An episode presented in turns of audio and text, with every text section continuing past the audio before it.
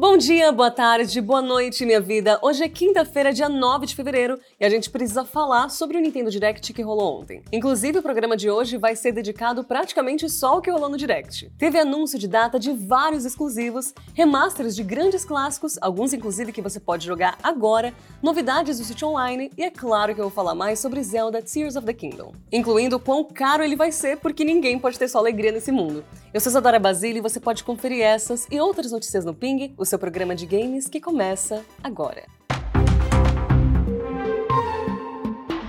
O Direct começou forte com um novo trailer de Pikmin 4, que revelou que o jogo chega para o Switch em 21 de julho, além de mostrar mais do gameplay do jogo, com as maiores novidades sendo um Pikmin de gelo e o Watt, que é um doguinho que pode quebrar barreiras, te ajudar a atravessar poças e também até farejar por pistas. Depois disso, a Nintendo mostrou mais do volume 3 do passe de expansão de Xenoblade Chronicles 3, que chega no dia 15 de fevereiro e traz a personagem Masha como nova heroína, além também de uma prévia para o volume 4 que sai ainda esse ano. Aliás, o Direct foi cheio de anúncios de expansão porque Splatoon 3 também vai ganhar seu próprio passe, com a primeira fase trazendo o Incopolis, o hub do Splatoon original, e também uma segunda campanha single player inédita chamada Side Order. O passe de expansão de Fire Emblem Engage também ganhou novidades, com a fase 2 já disponível e trazendo heróis de jogos passados como Hector e a Camila.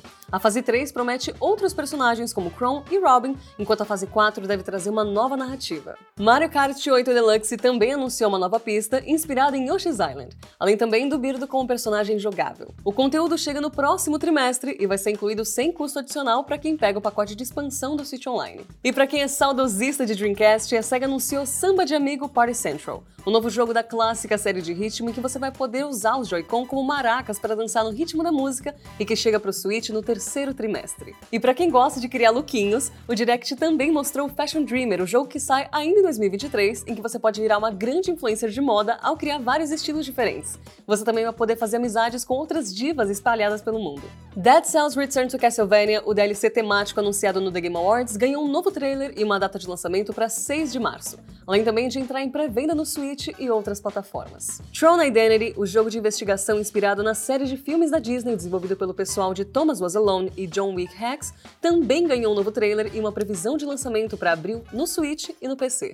Falando em Disney, a gente também teve anúncio de Disney Illusion Island, que é um jogo de plataforma cooperativo em que até quatro jogadores podem jogar como Mickey, Minnie, Pato Donald e Pateta. Ele chega no dia 28 de julho para o Switch. Já a Capcom anunciou Ghost Trick Phantom Detective, o jogo do criador de Ace Attorney lançado em 2010 para DS e vai ganhar uma versão para Switch. Outro remaster que vem por aí é We Love Katamari Reroll Plus Royal Reverie, nova versão da sequência de Katamari Damacy, com direito a cinco desafios inéditos em 2 de junho. Quem for assinante do Switch Online vai poder testar o jogo entre 20 e 27 de fevereiro. Bayonetta Origin Cereza and the Lost Demon também ganhou um novo trailer de gameplay, lembrando que o jogo chega no dia 17 de março. Outro exclusivo de Switch vindo por aí é Master Detective Archives Raincode, o novo jogo de investigação do criador de Danganronpa, que ganhou um novo trailer de gameplay e sai no dia 30 de junho. A produtora Level 5 marcou bastante presença no Direct, primeiro com Decapolis, um RPG que mistura investigação, realidade virtual e combate por turnos. Depois com Fantasy Life One The Girl Who Steals Time, o jogo que parece uma mistura de Animal Crossing com Viagem no Tempo que sai em 2023. Mas o grande anúncio do estúdio foi Professor Layton and the New World of Steam,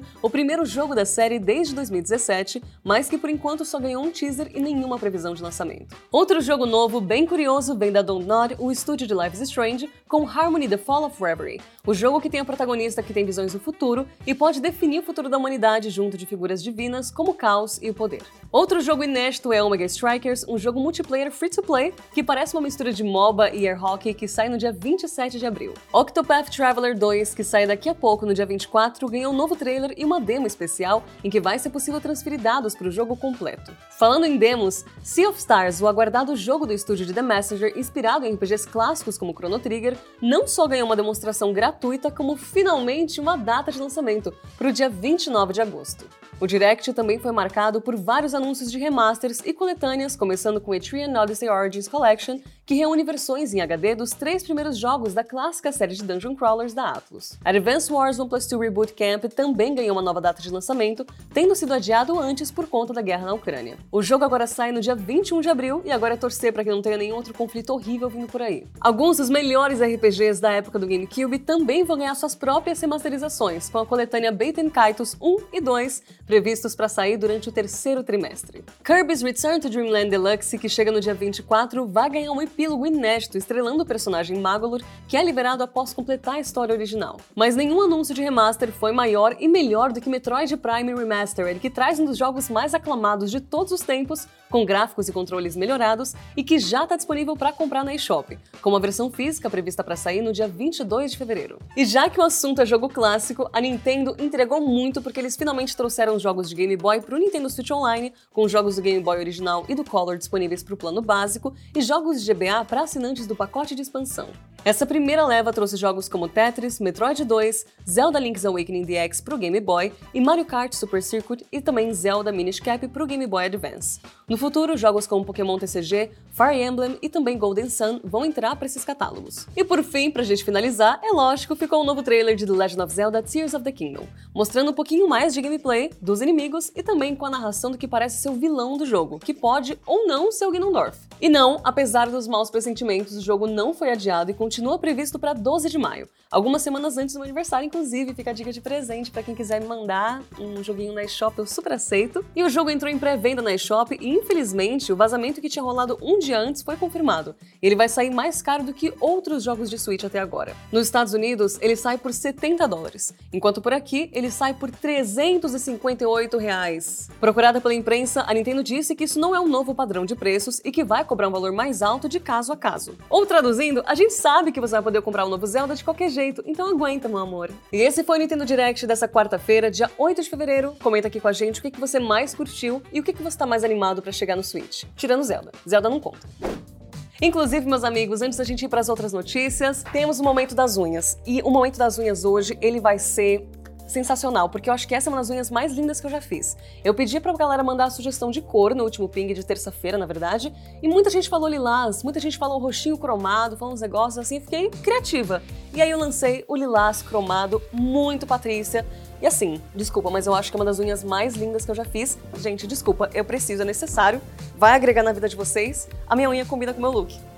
Combina com a minha saia perfeita. E agora voltando pro ping normal, perdão, Pra dizer que a gente não falou só do Direct, a SEGA revelou que Sonic Frontiers vendeu quase 3 milhões de unidades desde o lançamento. O lançamento de Persona 5 Royal para PC, Xbox e Switch também foi um sucesso, com quase 2 milhões de vendas desde que saiu em outubro. No geral, há um crescimento de 14,9% em receita entre os meses de abril e dezembro de 2022, comparados com o ano anterior. E antes de encerrar o ping, bora pros aniversários. E já que a gente falou de Metroid GBA, nada melhor do que começar com Metroid Zero, o remake do primeiro jogo da série lançado 19 anos atrás para o portátil da Nintendo. Em 2010 foi lançado BioShock 2, considerado como o patinho feio da franquia, mas que tem os seus defensores, especialmente graças ao DLC Minerva's Den. Em 2016 saiu Firewatch, um jogo com foco narrativo em que você controla um vigia de incêndios em um parque florestal que cria uma relação com a sua supervisora, sendo que você só interage com ela via rádio. E esse é o fim do Ping por hoje, meu amor. Muito obrigada por ter acompanhado até agora. Se você estiver assistindo no YouTube, não esquece de se inscrever no canal e ativar as notificações para não perder nenhum dos nossos conteúdos. E se você estiver ouvindo a versão em áudio, não esquece de avaliar o Ping no seu agregador de podcasts preferido. Um beijo e até o próximo vídeo!